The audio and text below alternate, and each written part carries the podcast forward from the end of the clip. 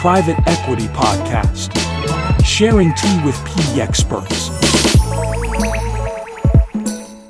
Je suis Antoine Sage et je vous propose de partager un thé avec les personnalités de l'écosystème du private equity. Sans langue de bois, chaque invité nous parle de son sujet d'expertise, de son parcours et de sa vision du private equity. Chacun sa tasse de thé. GPs, LPs, régulateurs, prestataires et partenaires. Avec le podcast Private Equity, toutes et tous sont les bienvenus tant qu'ils enrichissent notre vision du PE.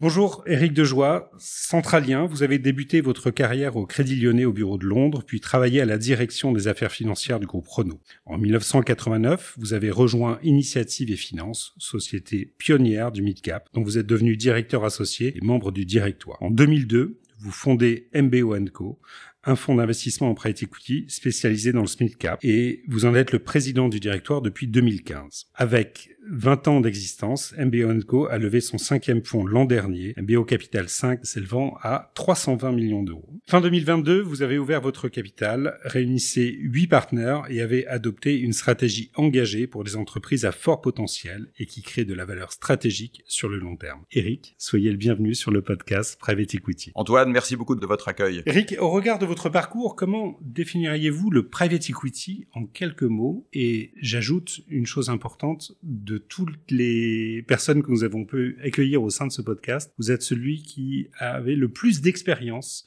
dans cet environnement. Donc, euh, merci de nous accompagner sur une définition la plus large euh, possible de ce domaine. Merci Antoine, vous avez effectivement raison de souligner que je suis un vétéran du, du private equity, puisque j'ai commencé en 89 dans une structure pionnière hein, qui existe toujours, qui s'appelle Initiative et Finance. Au fond, bah, le private equity, hein, donc à l'époque s'appelait Capital Investissement. Euh, c'est une activité financière. Alors, dans ce grand fourre-tout, effectivement, on a tendance un peu à tout assimiler. C'est définir le private equity, c'est une activité financière qui permet, au fond, de proposer aux grands gestionnaires d'épargne, donc euh, investisseurs institutionnels, aux familles et de plus en plus aux particuliers, d'investir une part de leurs capitaux dans des entreprises non cotées. Et au fond, d'accompagner sur la durée ces entreprises non cotées dans leur projet de développement, de soutenir des entrepreneurs pour créer de la valeur. Et euh, d'ailleurs, le private equity, euh, depuis 30 ans en France, a démontré sa capacité à générer pour l'épargnant une performance supérieure à, mmh. j'allais dire, toutes les autres classes d'actifs, a permis de faire émerger des entreprises, des PME, des ETI, avec des parcours tout à fait exceptionnel, avec finalement, si on prend un peu de recul, euh, plusieurs phases dans le private equity, hein, puisque effectivement, quand, quand moi j'ai démarré en 89, en fait, le, le capital investissement euh, apporte quelque chose d'assez révolutionnaire, puisque en fait, le capital investissement a amené de la liquidité à un marché liquide. Il faut savoir que auparavant, les PME, les ETI n'avaient tout simplement pas accès aux fonds propres et que fonds propres étaient réservés aux héritiers. Il y avait quelques banques qui finançaient. C'était très limité. C'était très très limité. Donc il y a eu une espèce de libération d'énergie où tout à tout d'un coup, ce marché des PME et des ETI a eu accès à des capitaux et on a pu allouer le capital, donc une denrée rare, il hein, faut jamais l'oublier, c'est le rôle intrinsèque de la finance, allouer du capital rare aux meilleurs talents et aux meilleurs projets, au service des PME, ETI, de leur croissance et donc au service de l'économie. Et alors comment ça a évolué de votre expérience? Tout d'abord, effectivement, cette première partie, ça, ça a été une, une libération d'énergie euh, tout à fait extraordinaire, avec un foisonnement euh, incroyable. Tout d'un coup, on a découvert finalement par une espèce de retournement conceptuel que bah, derrière l'économie, derrière les cycles, derrière la production, derrière l'entreprise, bah, il y avait des hommes. Ah. Et que au fond, euh, c'est toujours ces hommes, ces femmes qui sont à l'origine des parcours exceptionnels. Et donc, c'est par ce retournement conceptuel, euh, réaliser que à la fin, ce sont pas les structures qui triomphent, ce sont toujours les hommes. Et au fond, le private equity euh, a joué ce rôle de permettre d'accompagner, de, créer des pactes stratégiques, de, passer des pactes d'associés avec des équipes de management pour construire des histoires d'entreprise, pour renforcer les entreprises, pour leur permettre de se développer, de créer des champions euh, européens, mondiaux, à partir d'une entreprise qui avait euh, euh, de bons fondamentaux, leur permettre de réaliser leur plein potentiel. On a ensuite assisté à un développement considérable du private equity, hein, à partir, on va dire, du milieu des années 90, avec beaucoup de capitaux qui ont afflué, de nouvelles équipes, de nouvelles propositions de valeur, un marché qui a été aussi alimenté par des vocations aussi d'entrepreneurs en France, hein, un tissu, un, réservoir d'entrepreneurs. Très important. Extrêmement important. Et l'industrie s'est, dans un premier temps, beaucoup développée sur on va dire, sur un savoir-faire relativement financier, c'est-à-dire être capable d'amener des capitaux, être capable de monter des opérations, être capable de structurer des opérations, permettre aux entreprises de se mettre à l'échelle, de mettre à l'échelle leur modèle économique, de faire des acquisitions, était en soi déjà un savoir-faire qui apportait de la valeur, euh, euh, de la valeur euh, à, à, son marché. Et beaucoup de structures de l'époque, en effet, étaient issues d'environnements euh, corporate ou d'environnements bancaires. Donc ça veut dire que cette marque-là est encore très présente au milieu des années 90, quand l'industrie commence à émerger. Exactement. Pour moi, ça s'est poursuivi dans le courant des années 2000, où là, on est probablement allé très très loin euh, dans la financiarisation de cette industrie, qui s'est pris, bah, comme, euh, comme finalement toute l'économie, un choc important euh, à la fin des années 2000, qui a donné finalement lieu à un premier... Une prise de conscience Prise de conscience à plusieurs titres. Euh, euh, prise de conscience du fait, effectivement, que l'entreprise était un, un, corps complexe qui engageait bah, l'ensemble des parties prenantes. C'est à ce moment-là, à peu près, que cette notion de partie prenante est intervenue et finalement euh, que l'entreprise devait se mettre au service de l'ensemble de ses parties prenantes. C'est à ce moment-là aussi où la dimension stratégique, c'est-à-dire la capacité à engager l'entreprise dans une vision beaucoup plus fine de son projet stratégique, de la formalisation de son projet, de la transformation de son business, de, de l'innovation, de la différenciation stratégique est apparue et que finalement l'accompagnement du private equity a changé un petit peu de nature en s'enrichissant aussi considérablement de capacité à accompagner l'entrepreneur dans la formalisation de son projet stratégique, une bonne compréhension ouais. euh, au fond de son terrain de jeu stratégique et des axes stratégiques prioritaires qu'il allait falloir accompagner, des ressources à mettre en œuvre en termes d'organisation, en termes de moyens, en termes d'expertise pour le mettre en œuvre. Hein. Bon, c'était la grande, la grande époque de la digitalisation avant euh, les enjeux de décarbonation, avant les enjeux de transformation. Ça, je crois que le private equity a quand même répondu à euh, cette exigence. Au-delà des fondamentaux finalement qui se sont développés au fil du temps et qui, pour moi, sont, sont constitutifs de facteurs clés de performance du private equity, que sont la clarté de l'alignement, encore une fois, sur le pacte stratégique, le pacte d'associés, ouais. la professionnalisation de la gouvernance. Je crois que le, le private equity a amené des règles de bonne gouvernance qui sont essentielles dans la performance des opérations qu'on accompagne. Et ça, je crois qu'aujourd'hui, le private equity, par rapport aux autres métiers de la finance, y compris les, les sociétés publiques, finalement, euh, amène un professionnalisme, euh, à mon avis, du meilleur niveau dans l'entreprise. Et encore une fois, ce durcissement euh, sur les questions stratégiques, sur les questions d'accompagnement, sur la capacité des entreprises à se projeter, encore une fois, sur le moyen terme et, et, à construire des histoires de croissance durable. Et c'est vrai qu'avec maintenant 20 ans, 30 ans de recul, on voit le nombre d'histoires de transformation, de création de champions européens, mondiaux exceptionnels qui ont émergé du private equity. Et c'est quand même un, un, succès tout à fait, tout à fait remarquable. Justement, Eric, le début des années 2000 est, est une période où on constate l'arrivée de nombreux nouveaux acteurs en private equity. Vous avez vous-même lancé MBO Co Assets cette époque, en, en 2002.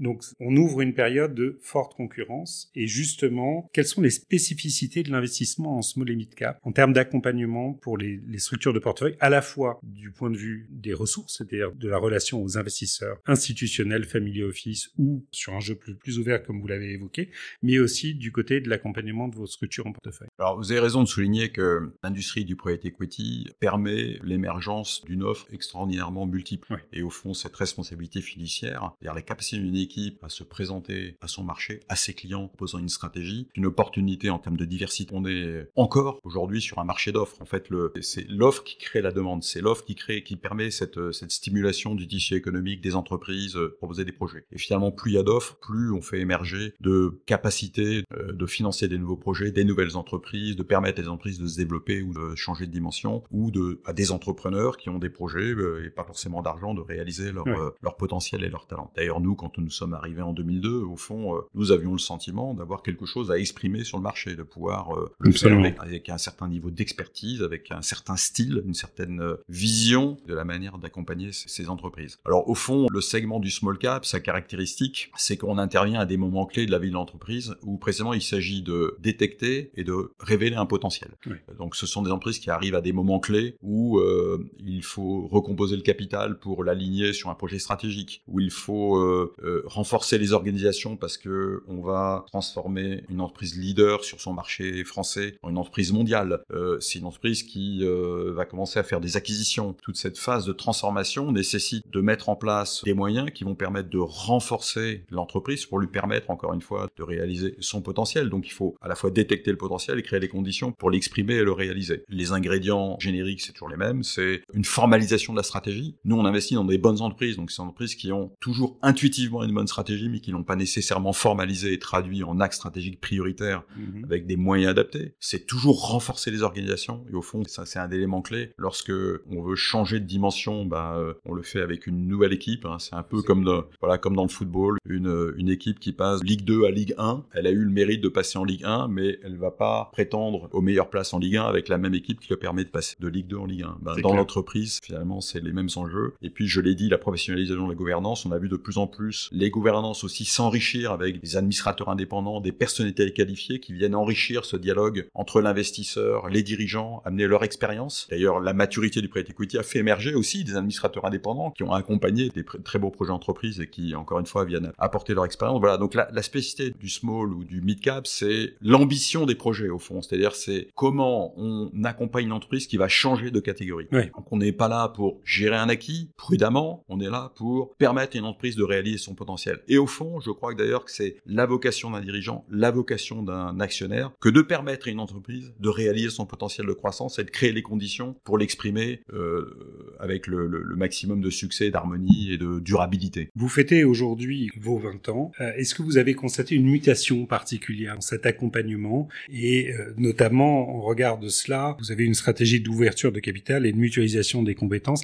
Quel impact ou quelle transformation on a pu constater durant ces 20 années de MBO Co Ces transformations, elles viennent accompagner ou elles vont de pair avec les évolutions qu'on a un petit peu partagées ensemble. En particulier, je dirais que c'est dans la dimension d'accompagnement que le private equity a considérablement euh, évolué et doit faire évoluer sa proposition de valeur. Alors, en rapport avec la vision qu'elle a des enjeux des entreprises, hein, on a parlé des enjeux stratégiques, maintenant, effectivement, on parle toujours des enjeux stratégiques, mais qui vont s'accompagner des enjeux de durabilité, des enjeux de SG, des enjeux de réduction de l'empreinte carbone. Et au fond, la question, c'est comment je passe de la, de la microéconomie, c'est-à-dire soutenir des PME, soutenir des entrepreneurs, à un enjeu plus large qui est comment je veux orienter mon économie, au fond, et je vais orienter mon économie au service d'une vision que j'ai de l'évolution de cette économie, des grands enjeux qu'elle doit relever dans les 20, 30 euh, prochaines années, des enjeux d'innovation, des enjeux de décarbonation, des enjeux sociaux de marque employeur, puisqu'au fond, je, je crois qu'Antoine, euh, on pourra partager le fait que le succès d'une entreprise, il est très indexé sur la qualité de ses dirigeants, la qualité de son organisation, la capacité à attirer les talents. Oui. Et finalement, ce, qu'on, ce à quoi on assiste dans la polarisation de l'économie, c'est bien sûr que ben, les meilleures entreprises vont capter les nouveaux modes de consommation, vont, vont, capter les, vont capter la croissance, mais que finalement, le marqueur le plus important, c'est celles qui sont capables de capter les talents. Et c'est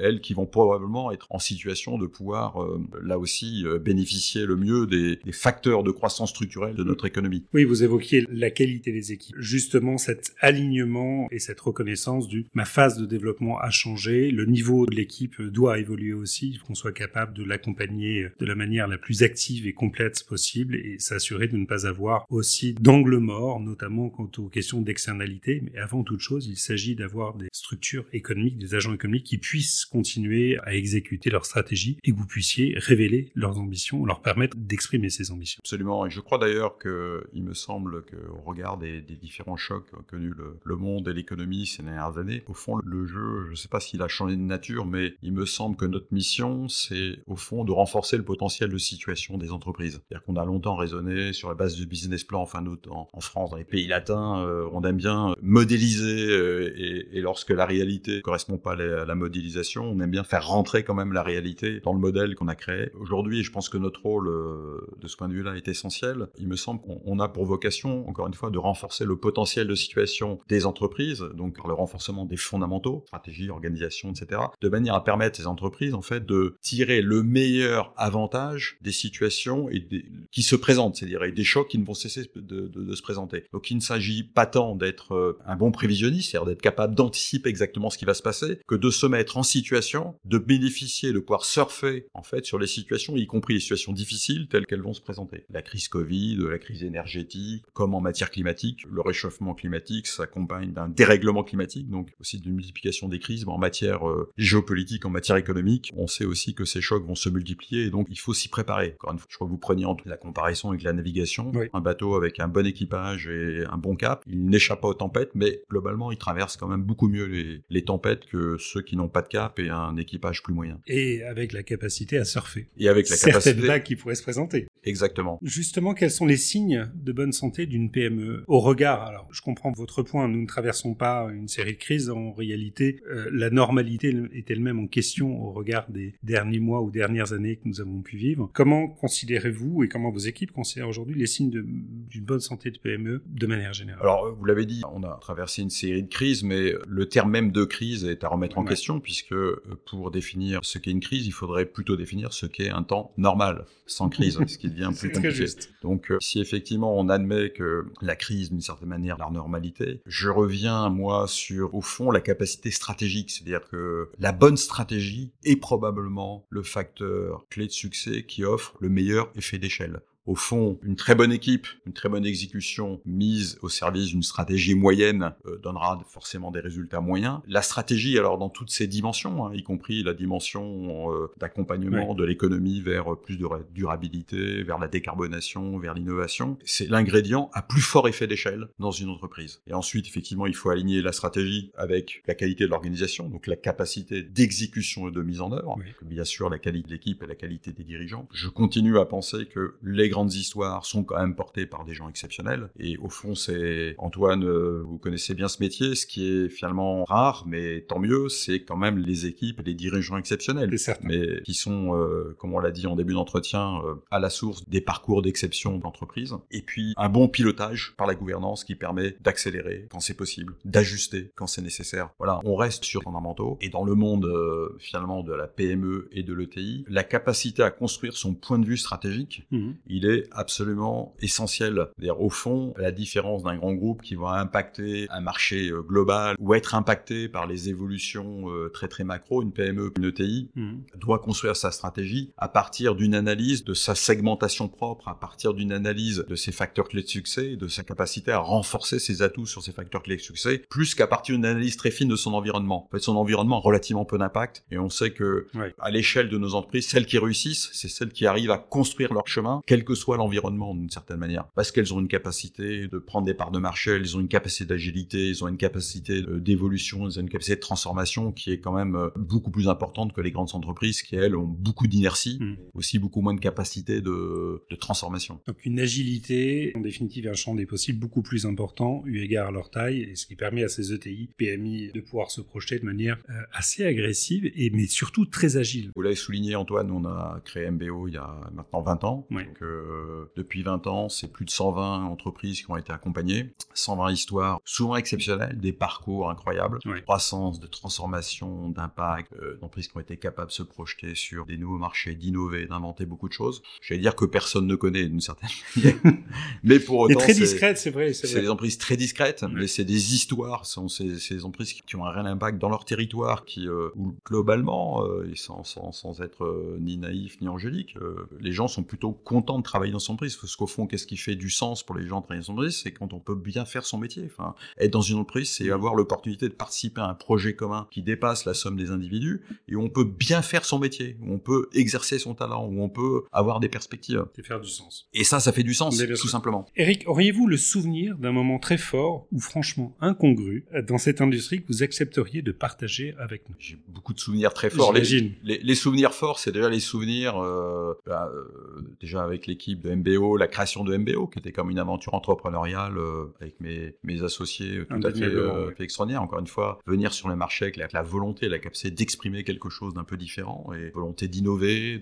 d'apporter quelque chose à ce métier. Mais si je reviens sur un événement plus précis, je garde en mémoire 2012. Je sais pas si cette date vous rappelle quelque chose, Antoine. Quelques souvenirs. Je m'étais à l'époque engagé dans une association professionnelle qui, qui s'appelait la FIC, devenue France Invest, donc avec Louis Gaudron qui en était président, moi vice-président au moment où est tombée donc cette fameuse loi de finances 2013 euh, après l'élection de François Hollande. Quelques souvenirs émus. Euh, voilà, quelques souvenirs émus. Et, finalement, euh, après un très grand moment d'émotion, je pense que vous vous souvenez où toute la communauté avait été mobilisée après un grand moment de stupéfaction quand même euh, devant euh, qui apparaissait comme une entreprise de destruction de notre industrie, euh, voire de, de, de, dénigrement. S'en est suivi notamment porté par le mouvement des pigeons, par une espèce de retournement, un, un, un, moment d'enthousiasme où finalement le grand public a pris conscience qu'il y avait des entrepreneurs, qu'il y avait des investisseurs qui soutenaient ces entrepreneurs, qu'il y avait des entreprises, que notre métier était utile, mm. que notre métier avait un impact très important sur l'économie. Et je ne sais pas si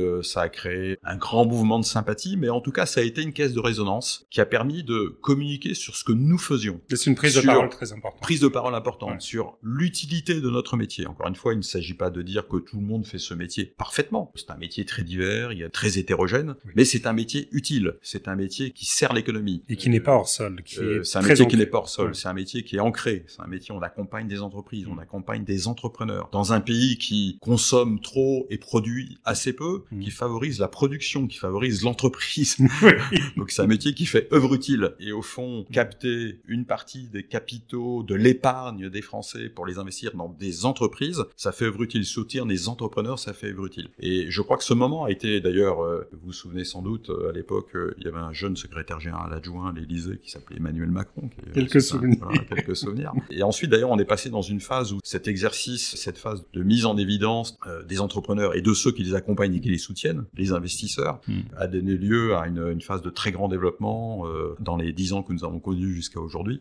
Et avec aussi un environnement, on va dire, même législatif, qui a été beaucoup plus positif. Ce projet de loi de finances a une vertu assez importante, c'est que, en effet, c'est un moment de rupture en termes de prise de parole de la communauté du capital investissement et des investisseurs de manière plus large, justement pour pouvoir affirmer et communiquer simplement sur ce qu'on pouvait faire au quotidien depuis de très longues années. Donc si on doit retenir un élément positif de cette période, ce sera peut-être celui-ci. Et quelque part aussi l'injonction, nous avons une part de voix, il est important de... Il n'y a rien d'honteux dans ce que nous faisons. C'est plutôt très favorable. On reprend la question de l'économie réelle, des territoires, et c'est précisément ce que vous faites euh, depuis 20 ans chez MBE Co.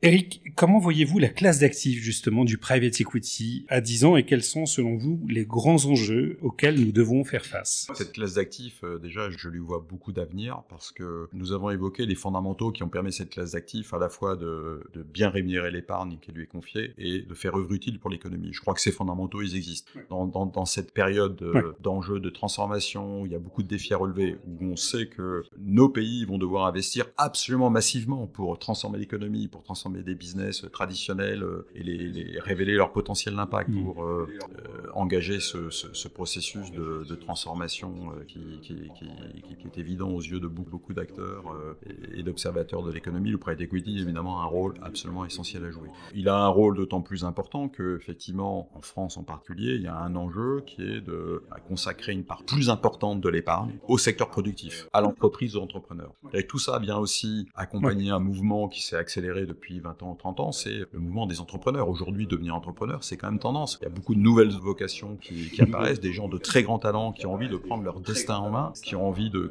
prendre en charge le destin d'une collectivité, le destin d'une entreprise. Fond, bah, le capital investissement va se mettre aussi au service de cette énergie. Voilà, euh, derrière les grandes entreprises, derrière le monde du conseil, bah, il y a tout un monde d'entrepreneurs qui vont accompagner euh, et, voir euh, accélérer les tendances longues que vont connaître notre société. On l'a dit aussi, notre modèle de création de valeur, il doit aussi évoluer, il doit aller s'orienter vers euh, d'autres types d'activités, euh, des activités à euh, impact positif, investir dans la santé, il y a des besoins considérables, dans l'éducation, dans la sécurité, dans l'assurance, dans le capital d'investissement, le prêt equity, va contribuer aussi à orienter ces capitaux vers le type d'économie qui correspond à, à ses attentes. il y a un côté très directionnel. Il y a un côté très directionnel, à la fois parce qu'effectivement les clients, les LP en fait, orientent les capitaux d'une certaine manière, hmm. et parce que nous sommes finalement des allocateurs nous allouons finalement encore une fois du capital rare sur les projets qui nous paraissent euh, importants et sur les talents qui sont capables de les révéler. Je crois très très fortement dans cette euh, classe d'actifs, je crois qu'elle a beaucoup d'avenir, je pense qu'elle a fait ses preuves et qu'elle euh, elle a fait aussi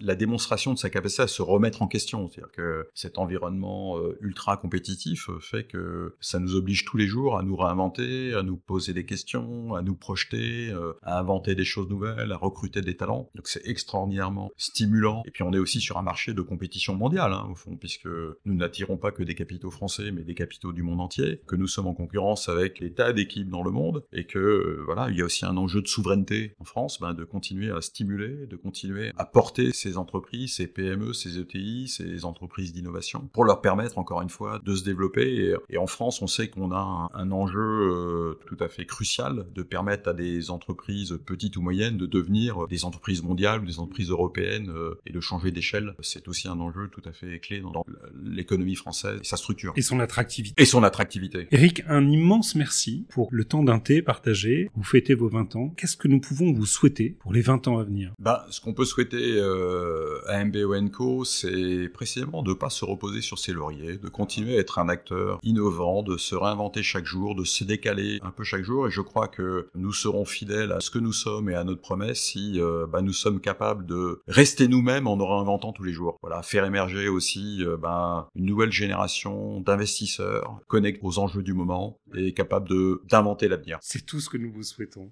Eric, un immense merci. Merci Antoine. À très bientôt. Merci, merci beaucoup pour ce thé partagé. Avec plaisir. Au revoir.